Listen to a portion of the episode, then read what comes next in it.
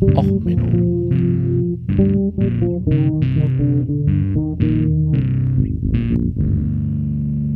Der inkompetente Podcast über Dinge aus Militär, Technik und Computer, die so richtig in die Hose gingen.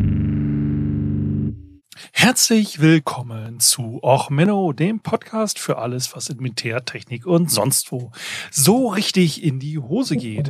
Ja, heute mit der Folge Future World, die Summwaldklasse, Railguns, Laser und anderes Future-Gesöcks. Ja, es ist ja immer so, es läuft ja jetzt ja wieder Rüstungsmessen und dann gehen ja durch die Nachrichten, ja, wie gesagt, Panther und so hatte ich ja erwähnt. Ah, hier, Laserwaffen, Laser, Laser, Keulgun, oh, Gaussgewehr. Und ich meine, ich bin ja so ein Sci-Fi-Nerd. Ich mag das. Ja, ich liebe Battletech.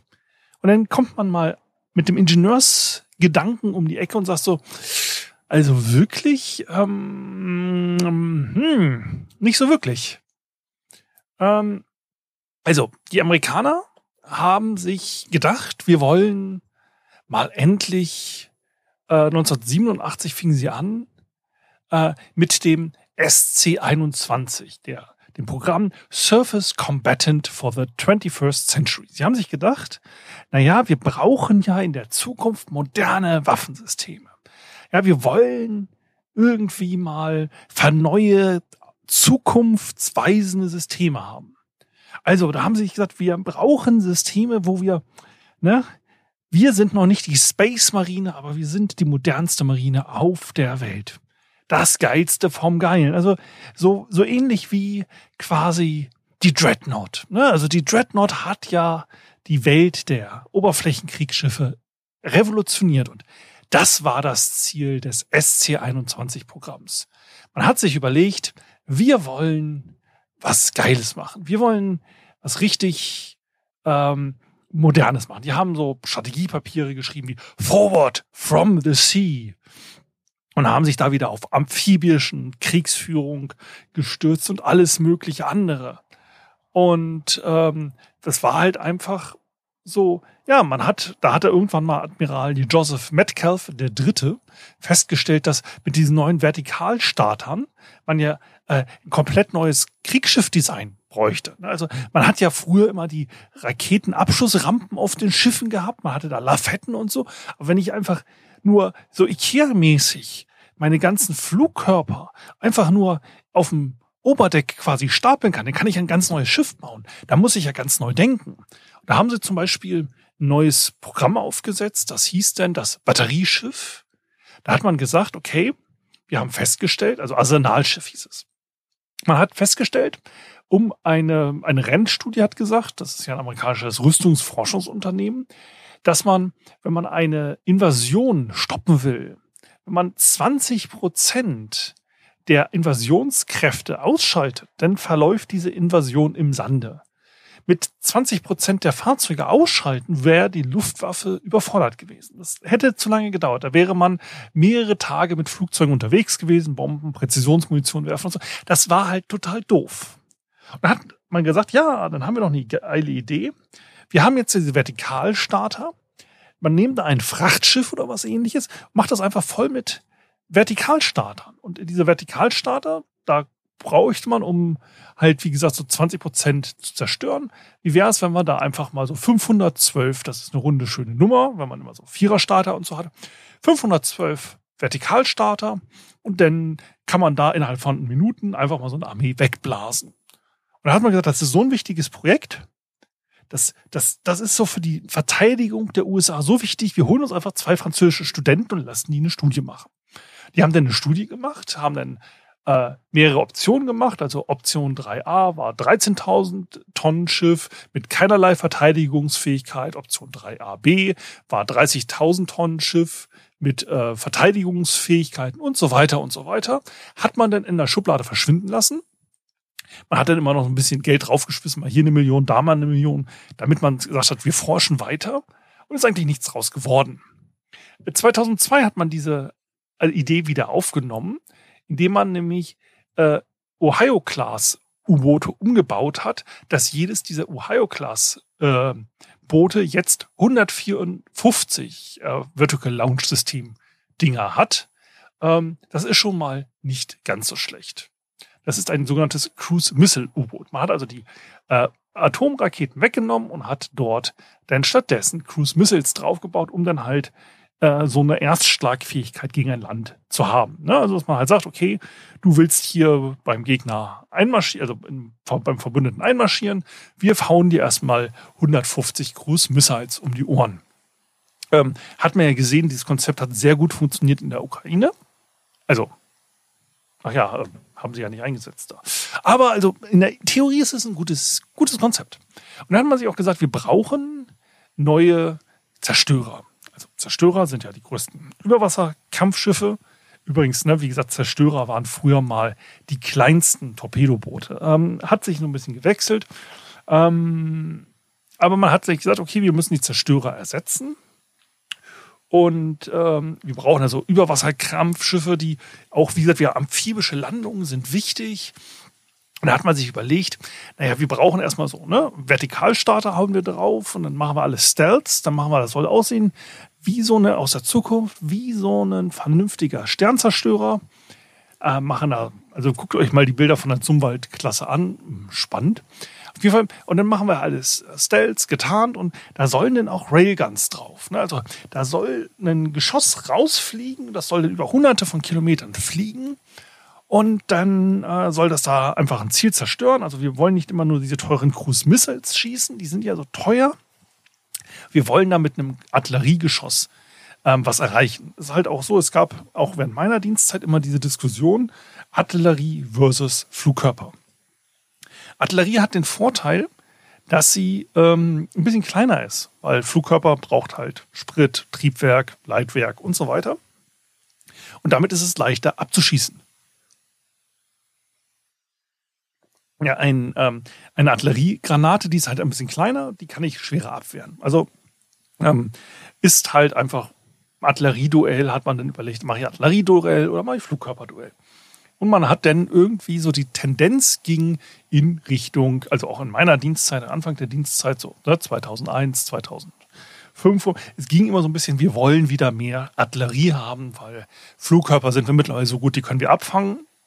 Ob sich das jetzt nach der Moskwa geändert hat, die Überlegung weiß ich nicht. Auf jeden Fall hat man gesagt, wir bauen richtig geile Railgun, wir bauen da so richtig was Geniales rein. Und hat man angefangen zu forschen, hat festgestellt, ja, also, äh, nee, Nee, also so, hm, nee, kriegen wir nicht hin. Also ähm, wir brauchen da dann doch eher so was Traditionelles. Und hat man ein neues traditionelles Geschütz, geba äh, Geschütz gebaut, das sogenannte Advanced Gun System.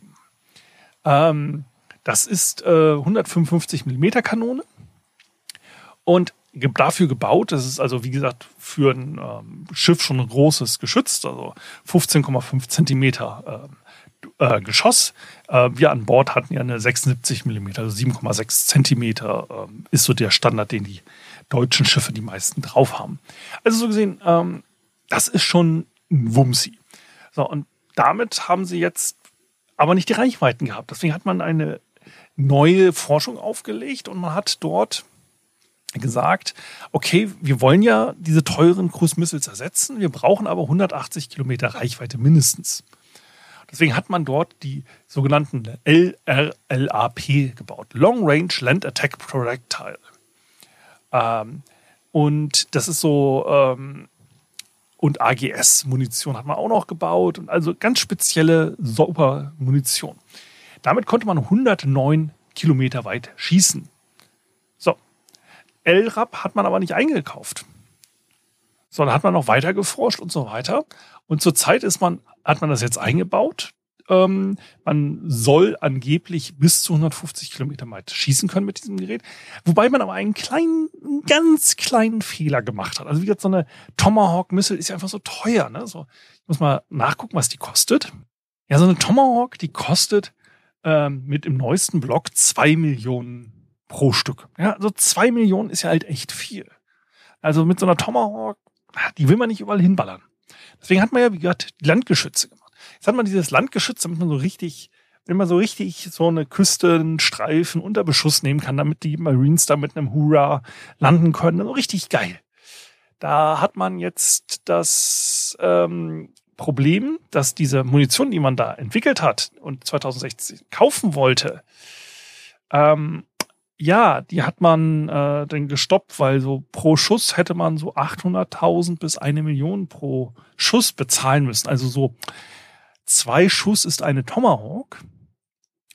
Und ähm, ja, jetzt hat man diesen geilen neuen Zerstörer mit diesem geilen Geschütz. Ähm, die Geschütze werden jetzt 2023 von den Schiffen abgebaut. Also wir hatten jetzt erst den Summwald, die hat man geplant mit einem Railgun, hat festgestellt, ja, Railgun kriegen wir nicht hin, jetzt bauen wir eine konventionelle Knarre. Und die konventionelle Knarre äh, ist auch zu teuer im Schießen. Also wir haben jetzt einen Zerstörer, der darauf basiert, dass man Landziele so richtig mit zwei Geschützen, äh, Geschü äh, Geschützen pro Stück, glaube ich, ja, zwei Geschütze ähm, pro ähm, Schiff richtig beschießen kann. Also mit äh, richtig reinknallen und ähm, man hatte noch mal 20 ähm, äh, Starter, also mit die vier Zellen, also 80 äh, Launcherzellen für Flugkörper. Also richtig so eine Landattack-Schiff. Äh, ja, und das, also wie gesagt, die schießen, da dürfen sie halt nicht, weil es ist ein bisschen teuer, ne? Also, ähm, ach ja, und diese ganze Klasse, man wollte da ja eigentlich ähm, das sogenannte CGE-X-Projekt, man wollte halt 22 Zerstörer ersetzen. Man hat 19 Schiffe geplant. Jetzt ratet mal, wie viele Sumwald-Klasse-Schiffe es gibt. Also an sich gibt es drei. Also drei hat man fertig gebaut. Aktiv sind davon nur zwei. Also das war halt einfach ein bisschen teuer. Man hat nämlich pro Stück über eine Milliarde Dollar ausgegeben. Ähm, eigentlich äh, mit, wenn man die ganze Forschung reinrechnet, hat es insgesamt 22,5 Milliarden gekostet. Also für drei Einheiten. Äh, wie gesagt, 32 wollte man original bauen. Ich hatte eben 29 gesagt. Entschuldigung, man hat 29 nicht mehr gebaut. Man wollte 32 bauen und hat dann für 4,2 Millionen ohne Forschungskosten und so pro Stück gebaut. Ähm, so. Und ähm, ja, die äh, ja, äh, die Sumwald selber ist 2011 ähm, Kiellegung, ja, 2013 fertig geworden, 2016 ähm, sind sie dann in Dienst gestellt worden.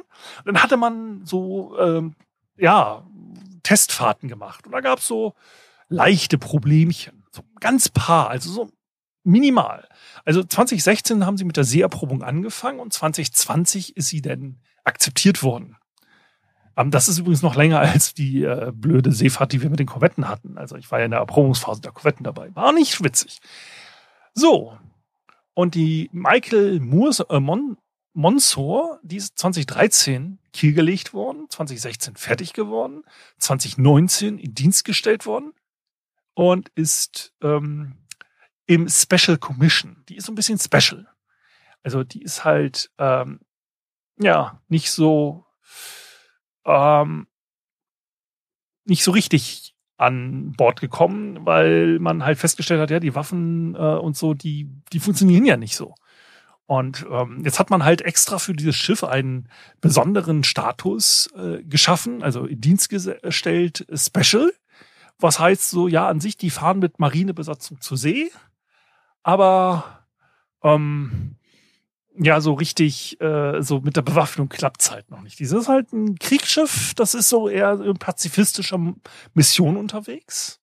Na, also das heißt ja schon Zerstörer. Das, da kann man schon von so einer friedlichen Grundeinstellung ausgehen. Und die dritte, die Lyndon B. Johnson, auch nach einem Präsidenten benannt, ähm, 2017, also man merkt hier 2011 die erste Schiff Kiel gelegt, 2017 das äh, letzte der drei, 2018 vom Stapel gelaufen. Die sind also schneller geworden im Bauen. Ist noch nicht in Dienst gestellt, ist immer noch unter äh, Seeerprobung, also seit vier Jahren. Was für so ein Schiff schon ein bisschen länger ist. So, und wie gesagt, super stealthy.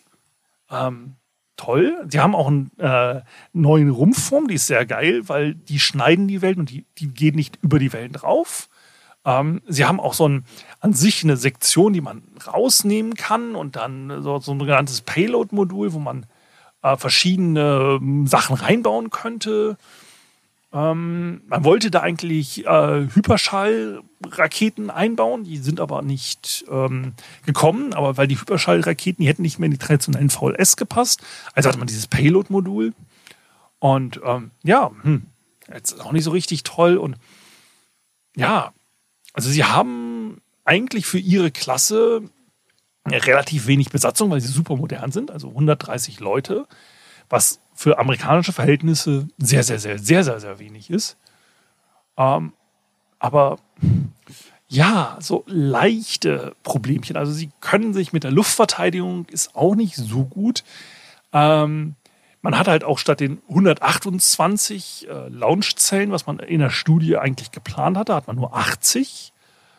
Ähm, man hat halt dieses man will den, die Marines ordentlich unterstützen mit ähm, Bodenkampf. Das klappt halt auch nicht ganz so, weil, naja, ein Schuss, eine Million, das, das, das überlegt man sich halt schon, ob so ein Marine denn da so wirklich gerettet werden sollte oder ob man ne, die, die andere Batterie, also die kleine äh, Munition, die ist halt auch, also ähm, die Nahverteidigungsbewaffnung ist auch nicht so wirklich toll. Ähm, weil man da halt festgestellt hat, dass man ähm, die Reichweiten nicht erreicht, die man haben wollte. Und da hat man sich ja ähm, überlegt, dann machen wir noch was Neues. Also man da überlegt sich da auch noch eine neue Bewaffnung. Also man tauscht im Endeffekt die komplette Bewaffnung um dieses Schiff rum entwickelt wurde, einmal aus, weil es damit Probleme gab. Genau, und damit ist die Sumwald-Klasse das bedeutendste und teuerste neue Rüstungsprojekt der Amerikaner das einfach nicht so richtig, nicht richtig zum Schwimmen kommt. Dann sagt man sich, ja gut, aber es gibt ja auch so Sachen, die nicht so zum Fliegen kommen. Ähm, weil zum Beispiel die Boeing, ähm, wie heißt das Ding? Die äh, YAL 1, die sollte eigentlich eine taktische Raketenabwehr werden, die fliegen sollte. Da hat man eine Boeing 747 umgebaut und hat die 2002 umgebaut, ist bis 2014 geflogen. Da hat man einen Laser reingebaut, also ne, ein Luftlaser. Also da hätte Dr. Evil seinen Spaß dran. Das sind nie an Haie montiert, aber immerhin auf einem Flugzeug. Das sieht ein bisschen merkwürdig aus, weil das Ding vorne an der Nase dann so einen riesen, ja, so einen Spiegel hatte. So eine Knubbelnase mit so einem riesen äh, Spiegel. Ähm, ist auch das größte quasi Turm, den es äh, in der Waffensysteme überhaupt gab. Und man hatte halt überlegt, man hat dort einen chemischen Laser verbaut. Also man kann ja halt Strom verwenden, um eine Laserreaktion auszunutzen. Man kann eine Atomexplosion theoretisch nutzen, um Laser zu produzieren. Oder man kann das auch auf chemisch, indem man halt äh, Chemikalien verbrennt. So, man hat dort pro Schuss zwei Tonnen Chemikalien verbrannt, um dann dort im Bereich Megawatt eine Laserleistung zu bringen. Das ist immer so dieses Ding. Jetzt kommen wir so in diesen Sci-Fi-Part. Ich ich freue mich ja über so Railguns, Coilguns, Gaussgewehre. Jetzt erstmal so ein bisschen, was ist denn eine Railgun? Was ist ein Gaussgewehr? Wie gesagt, für die Summwaldklasse wollte man ja eigentlich eine Railgun. Eine Railgun ist eigentlich ein Geschirr, also ich erkläre erstmal die Gausskanone, die ist einfacher. Ähm, wir haben einen Magneten oder Metallstück, das ist ja auch magnetisch. Das möchte ich jetzt mit einer Spule anziehen. Das habt ihr vielleicht im Physikunterricht schon mal gemacht. Also man macht eine Elektrospule an, dann bildet sich ein Magnetfeld. Ähm, das ist auch der Art und Weise, wie ein Elektromotor funktioniert.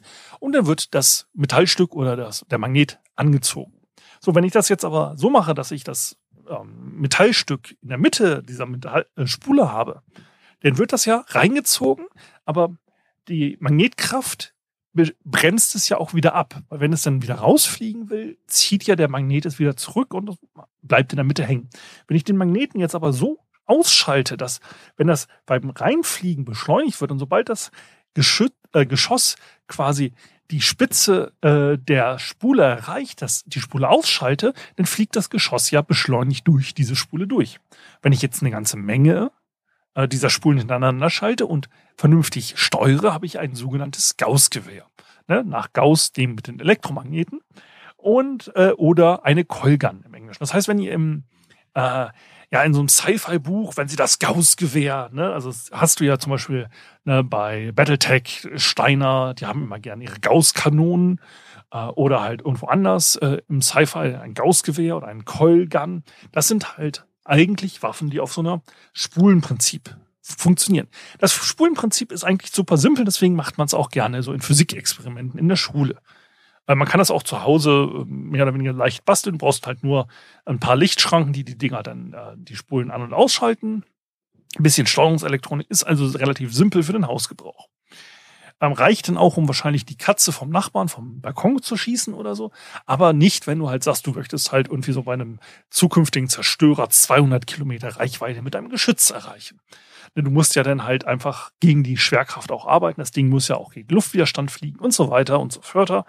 Da brauchst du eine bessere Steuerung. Das heißt, du brauchst mehr Spulen, du musst es enger zueinander machen und dann musst du es besser steuern. Das heißt, so eine Coilgun funktioniert. Es gibt da so auch äh, Videos, äh, wo Leute da auf YouTube sich so eine, gibt auch, glaube ich, so zum Spielen, so nach dem Motto zum Zielschießen, so gibt es mittlerweile Coilguns.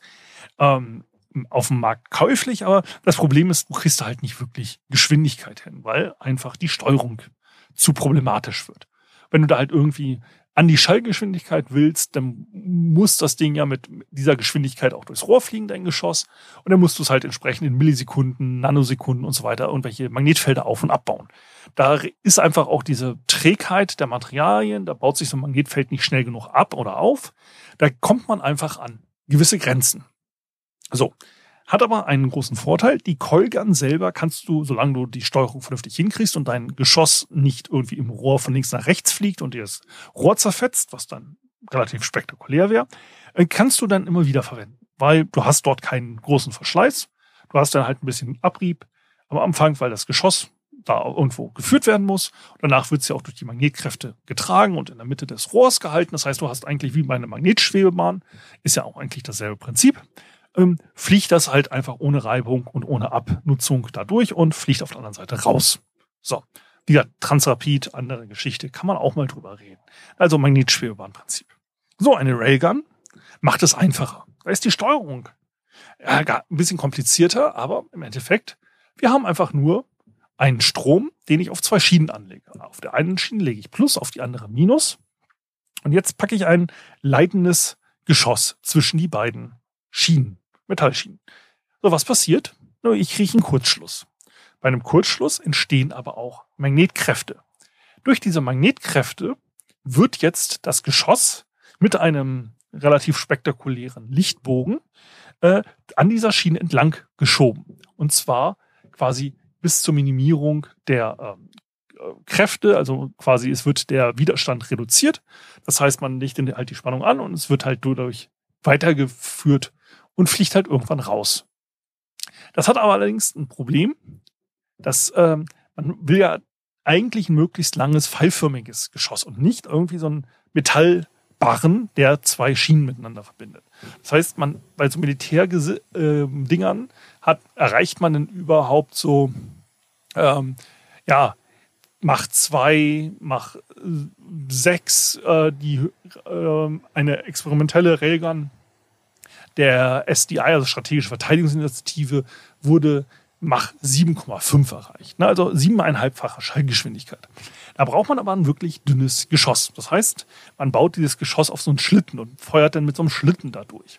Das Problem bei so einer ähm, schienengesteuerten Geschichte ist, ich habe einen Lichtbogen. Dieser Lichtbogen macht mir das Geschoss nicht unbedingt leise. Man hat da, wie gesagt, ich habe euch, hau ich auch ein YouTube-Video dazu. Man haut, hat da relativ viel Flammenentwicklung, weil man halt Plasma bildet. Das sieht halt schon spektakulär aus. So. Und man wollte eigentlich immer, immer wieder einen einsatzfähigen ähm, Prototypen haben. So, jetzt hat man halt geforscht, geforscht und geforscht und hat dann da teilweise bis zu 32 Megajoule Energie reingedrückt. Das ist nicht unbedingt wenig.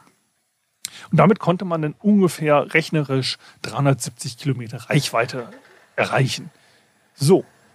Das Problem ist allerdings, ähm, dass man halt mit dieser schnellen Feuergeschwindigkeit auch das Geschütz ein bisschen zerstört hat. Und die, die haben immer versucht und versucht und versucht. Und man hat auch überlegt, dass man ähm, bei der Sumwald-Klasse äh, das einbauen konnte oder wollte. Problem ist allerdings, wir haben das Problem, wir brauchen diesen Strom spontan. Wir brauchen dort zum Feuern ordentlich Saft, wie gesagt, Megajoule-Bereich. Ähm, das kann man mal umrechnen. Also für die Leute, die sich dann nicht mit auskennen, also 3,6 Megajoule ist übrigens eine Kilowattstunde. Ne? Also wir reden jetzt hier davon, dass wir ungefähr 10 Kilowattstunden starkartig, spontan auf einem Schuss zur Verfügung hatten. So dafür braucht man Kondensatorbänke oder Schwungräder hat man versucht dort, äh, um äh, hier quasi Energie zu speichern, weil auch so ein spontaner Stromstoß halt auch für so ein Schiffssystem ein Riesenproblem ist. Man müsste jetzt, also die Sumwald-Klasse, die wie gesagt mehrfach äh, nur um so ein Waffensystem rumgebaut wurde, hätte man noch extra Kondensatorbänke oder Schwungräder an, eingebaut, um dort ähm, das ein, hinzukriegen. Und man ist immer bei den ähm, Railguns kurz davor, dass die operationell, also sofort in jedem Panzer eingesetzt werden. Also man hatte 2002 gesagt, die ist demnächst verfügbar. Ja, und 2020 sollen die ersten Railguns auf Schiffe installiert werden und sollten dann regulär, ne, also Anfang der 2010er hat man schon gesagt, wir bauen jetzt für die Ellie Burke-Klasse, das sind ähm, kleinere Schiffe als die Zerstörer, da bauen wir regulär dann diese Dinge ein. Das ist absolut kein Problem. Da würde man dann halt äh, ne, nach sieben Kilometer Flug noch 30 Zentimeter dicke Stahlplatten durchschlagen. Super toll, super toll. Ähm, aber irgendwie ist es nie äh, zum Laufen gekommen. Naja, es liegt auch daran, im Zweiten Weltkrieg hat man da schon versucht, äh, das zu erforschen. Man hatte halt eigentlich 1918 das Prinzip schon verstanden. Man hat es also schon ewig in der Entwicklung. Aber es ist halt einfach, man hat einen Riesenverschleiß in der Waffe. Man braucht Riesenspannungsstöße, damit Rayguns funktionieren. Und das ist, wie gesagt, in allen möglichen Sci-Fi-Geschichten habt ihr dann auch Rayguns. Ne? Ich meine, bei The Expense ist ja die Rossi auch mit einer Raygun ausgestattet. Funktioniert wunderbar, wenn du einen Fusionsreaktor zur Verfügung hast. Dann hast du auch diese äh, Energien und dann kannst du halt auch mit einfach zwei äh, Leiterbahnen, äh, Geschosse relativ gut beschleunigen. Das ist also in so einem Sci-Fi-Universum, wenn ich Fusionsantriebe und so habe, macht das total Sinn. Ähm, oder Atomreaktoren und so, wenn ich da ordentlich Energie zur Verfügung habe. Ähm, bei den Laserwaffen wird es jetzt halt spannend. Wie gesagt, wir haben davon geredet, wieder äh, Megawatt Energien in diesem äh, Flugzeug wie viel, ähm, ich verlinke euch auch noch meine Lieblingswebseiten. Das ist nämlich einmal äh, Atomic Rocket Project, wo es dann auch über Schiffsgeschütze und so weiter geht, ähm, wo man auch mal durchrechnet, wie viel Energie braucht man denn, um irgendwo Panzerung zu durchschlagen. Total spannendes, total nerdiges Thema. Und das ist immer mit diesen Laserwaffen. Das sieht man auf diesen Rüstungsmessen auch immer. Wir haben jetzt wieder eine Laserwaffe vorgestellt. Laserwaffen sind leichter zu beherrschen als Railguns und Coilguns. Warum? Weil jeder Idiot in China sich eine Laserdiode kaufen kann, eine Laserröhre und denn das irgendwo hinrichten kann und damit Sachen schmelzen kann. Das sieht auch immer beeindruckend aus und jeder kennt so einen Lasercutter und so. Das ist alles relativ simpel. So eine Coilgun zu bauen, funktioniert wie es auch im Physikunterricht. Das Ganze aber militärisch in die Verwendung zu bringen, ist einfach steuerungstechnisch die Hölle. Ähm, und eine Railgun ist zwar auch toll, du brauchst aber diese Spannungsimpulse einfach massive Spannungen äh, mit einem Kurzschlussstrom, die halt einfach für jedes Elektrosystem völlig, also du, willst Blitze erzeugen quasi. Das ist nicht sonderlich geil in der, ähm, ich habe in einem Blitzschutzinstitut äh, meine Diplomarbeit geschrieben. Wenn du da ähm, für so eine Blitzgenerator das alles aufgeladen hast, da hat er halt ordentlich was gesummt. Ne? Da hat eine Kondensatorbänke und so weiter und so fort. Das ist, wenn da was schief geht, auch sehr spektakulär. Deswegen sowas auf dem Schiff nicht ganz einfach. Und du brauchst halt unglaublich viel Energie, um ein Geschoss zu beschleunigen, was chemisch einfacher ist. Deswegen, Laser ist immer so ein Ding, das ist auf jeder Rüstungsmesse immer noch so, ja, wir haben jetzt Laserwaffen. Laser, Laser, Laser. Hier, Laser, Laser, Laser. Und man sieht dann auch mal Videos, wo sie dann mit dem Laser mal eine Drohne runterholen oder, oder, oder. Da muss man sich sagen, ja, wie realistisch ist denn da der Einsatzzweck? Wie gesagt, man muss da mal durchrechnen. Wir haben, ich habe euch da auch noch mal einen äh, Calculator reingehauen. Ähm, der, wo man halt mal ausrechnen kann, wie viel Energie möchte ich denn mit meinem Laser ähm, verwenden. Also sagen wir mal, wir haben einen Laser, der hat 10 Kilowatt. Das ist ne, das, was zum Beispiel in meinem äh, E-Niro, also Plug-in-Hybriden, das wäre so die einmal die Batterie. Und ich möchte das Ganze in äh, einem Zentimeter, also ich habe eine super geile geile Optik beim Ziel. Wie gesagt, wir haben ja das Streuungsprinzip, aber wir sagen, beim Ziel kommt es in einem Zentimeter Dicke an. Und ich möchte Arm, also ich möchte Panzerungsstahl durchschlagen. Und wenn ich das dann ausrechnen lasse, dann habe ich eine Tiefe. Also wenn ich jetzt ne, die gesamte Energie meines Plug-in-Hybriden sofort in einen Laser packe, 10 Kilowattstunden, also 10 Kilowatt, dann habe ich ähm, eine Bohrtiefe von 1,3 Millimetern. Das heißt, wir brauchen eigentlich Laser so in der, ja, in der äh, Megawatt-Klasse. Und da wird's dann halt dünn. Natürlich kann man sowas militärisch bauen. Wie gesagt, die hatten das in der Boeing ja auch eingebaut. Wird in so ein Flugzeug, wo man dann mehrere Megawatt erreicht hat. Ähm, aber so in so einem Fahrzeug, wo wir nicht von einer Boeing reden, wird's ein bisschen schwer. Wie gesagt, ich kann eine Laserdiode bei Alibaba kaufen für ein Kilowatt, also ein Kilowatt Laserdiode, kein großes Problem. Deswegen sieht man dann auch mal wieder solche Einsätze. Oh, da schmilzt was weg. Aber realistisch gesehen sind solche Waffen bis heute nicht möglich. Und das ist einfach nur aus äh, physikalischen Gesichtspunkten. Wir haben einfach das Problem, genug Energie in einem Fahrzeug zur Verfügung zu stellen für sowas in einem Forschungslabor. Kein Problem, fest montiert irgendwo. Ich äh, quasi irgendwie in ein Land gestützt, kein Problem. Aber sobald ich irgendwie mobil sein will, muss ich mir überlegen, wie mache ich die Energie? Ja, wie gesagt, baue ich mir irgendwelche großen E-Auto-Akkus irgendwo noch ins in Fahrzeug und lade die dann immer nach jedem Schuss einmal auf? Oder ähm, habe ich irgendwie chemische Lasergenerierung? Also ich gehe davon aus, dass wir äh, auch in nächster Zeit nicht mit Nukleartechnik ähm, rumspielen, um Laser zu generieren, auch auf dem Schlachtfeld nicht. Und dann wird das auf einmal sehr unrealistisch. Wie hat, äh, wenn ihr euch noch mal eure Lieblingsshows ähm, anguckt und so, es gibt auch eine längere Abhandlung, wie bei Babylon 5, äh, wie viel äh, Energie so ein Laser haben müsste und so weiter und so fort. Die Seite, da kann man sich gut durchnörden bei The Atomic Rockets, deswegen lasse ich sie euch noch mal hier. Aber ich bin halt einfach drauf gekommen, weil nämlich beim Panther hat man auch gesagt, zukünftig soll das Ding eine Energiewaffe kriegen. Also zukünftig soll ein deutscher Panzer mit einer Laserkanone durch die Gegend fahren ich fand das spannend, wo ich mich einfach gefragt habe, so, ja, und wie wollt ihr das Ding antreiben? Also vor allen Dingen das Interessante ist an Laserwaffen, im Gegensatz zu Railguns und Coilguns, die ich total geil finde, gegen Laser, da gibt es ja etwas, womit ich mich verteidigen kann. Ich muss ja nur, wenn auf einmal der Gegner mich angreifen will, Glitter schießen oder Rauch werfen. Wobei ich Glitterkanonen irgendwie schicker finde. Ja, man hat sich ja darüber aufgeregt bei Anastasia, dass sie bei ihrer Verabschiedung mit einem Einhorn äh, vor ihrer Truppe langgeritten ist. Und jetzt, wenn der erste Gegner ja, mit äh, Laserwaffen auf dem Schlachtfeld auftaucht, wird die Gegner, wird die Gegenmaßnahme sein, dass wir Glitter schießen. Nämlich fein vernebelt quasi Rauch mit reflektierenden Teilchen weil dann wird dieser Laser gebrochen, dadurch wird denn die Aufprallstärke äh, größer, also die Fläche. Damit ist die Fokussierung weg und je schlechter die Fokussierung aufs Ziel ist, desto weniger Wärme kann im Ziel äh, erreicht werden. Also da wird dann aus dem 1 mm bei einem Kilowatt Laser wird dann halt auf einmal, wenn ich das ändere, ja, also wir haben äh, wieder 10 Kilowatt ähm, und machen dann halt aus einer äh, einem äh, Zentimeter mal eine Auftreffläche von einem Meter bei Amos-Stil in dem Calculator. Ähm, da sind wir denn bei, whoopsie, einem, ähm, ja, bei nichts geschmolzen. Da ist denn statt 1 Millimeter äh, geschmolzen, nichts mehr geschmolzen.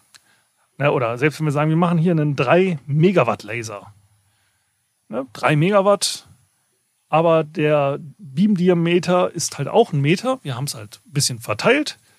Dann ist selbst dort nur 4, äh, ja, 3 Zentimeter geschmolzen und es bildet sich danach noch ein äh, Strahl, der durchgeht und so. Also, aber selbst 3 Zentimeter nur geschmolzen ist ja bei einem Panzer wäre etwas, was man aushalten könnte. Das heißt, wenn ich mich gegen so etwas verteidigen will, wenn ich mich also gegen Angriffe mit Laserwaffen auf dem Schlachtfeld ähm, verteidigen will, dann brauche ich Glitter. Und das Fiese ist übrigens, der Glitter müsste bunt sein. Weil man weiß ja nicht genau, welche Frequenz dieser Laser hat, den man optimal reflektieren will. Das heißt, man braucht eigentlich den Glitterpartikel, die verschiedene Wellenlängen des Lichtes und des unsichtbaren Lichtes, also Infrarot und Ultraviolett und so, abfangen und äh, reflektieren. Das heißt, es würde ein Regenbogen Glitterkanone müsste man dann auf diesen Panzern montieren, um sich gegen Laserwaffen zu schützen. Und so gesehen bin ich dann doch auf einmal dafür, dass ein deutscher Panzer wieder mit Laserkanonen ausgestattet wird, weil dann müssten nämlich die russischen Panzer Glitterkanonen kriegen. Und Wladimir Putin auf einer Parade, der die neuen Glitterkanonen vorgeführt kriegt, finde ich irgendwie auf einmal reizvoll. Also, ich hoffe, die Folge hat euch gefallen. Wenn sie euch gefallen hat, dann lasst mir noch einen netten Kommentar da. Wenn die Folge euch nicht gefallen hat, dann packt die Folge in eine Glitterkanone und schießt sie zu einem eurer Feinde. Also, bleibt gesund, bis zum nächsten Mal. Alles Gute, ciao, ciao, euer Sven.